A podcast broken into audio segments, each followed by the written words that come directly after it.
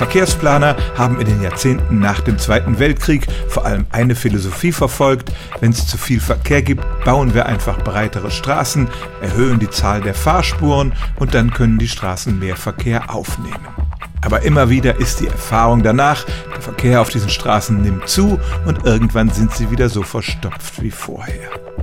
Amerikanische Forscher haben das auch genau beziffern können. Sie haben amerikanische Städte untersucht und da, wo 10% mehr Straßenfläche gebaut wurden, stieg der Verkehr um 10%, wo es 12% waren, stieg der Verkehr um 12%.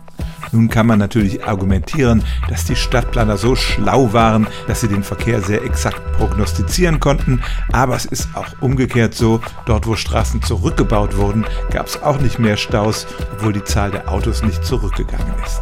Nein, es ist einfach so, wenn es größere und breitere Straßen gibt, dann entscheiden sich zum Beispiel mehr Menschen aufs Land zu ziehen und zu pendeln, nur um dann nach ein paar Jahren festzustellen, dass auch die schöne neue breite Straße verstopft ist. Der Fachterminus für diese wundersame Autovermehrung lautet induzierter Verkehr. Und was ist, wenn die Städte zum Beispiel die öffentlichen Verkehrsmittel ausbauen? Dann entlastet das kurzfristig die Straßen mit dem Effekt, dass Autofahrer wie die Motten vom Licht der schönen breiten Straßen angezogen werden und der Verkehr darauf zunimmt, bis es am Ende wieder so viele Staus gibt wie vorher. Stellen auch Sie Ihre alltäglichste Frage unter stimmtz.radio1.de.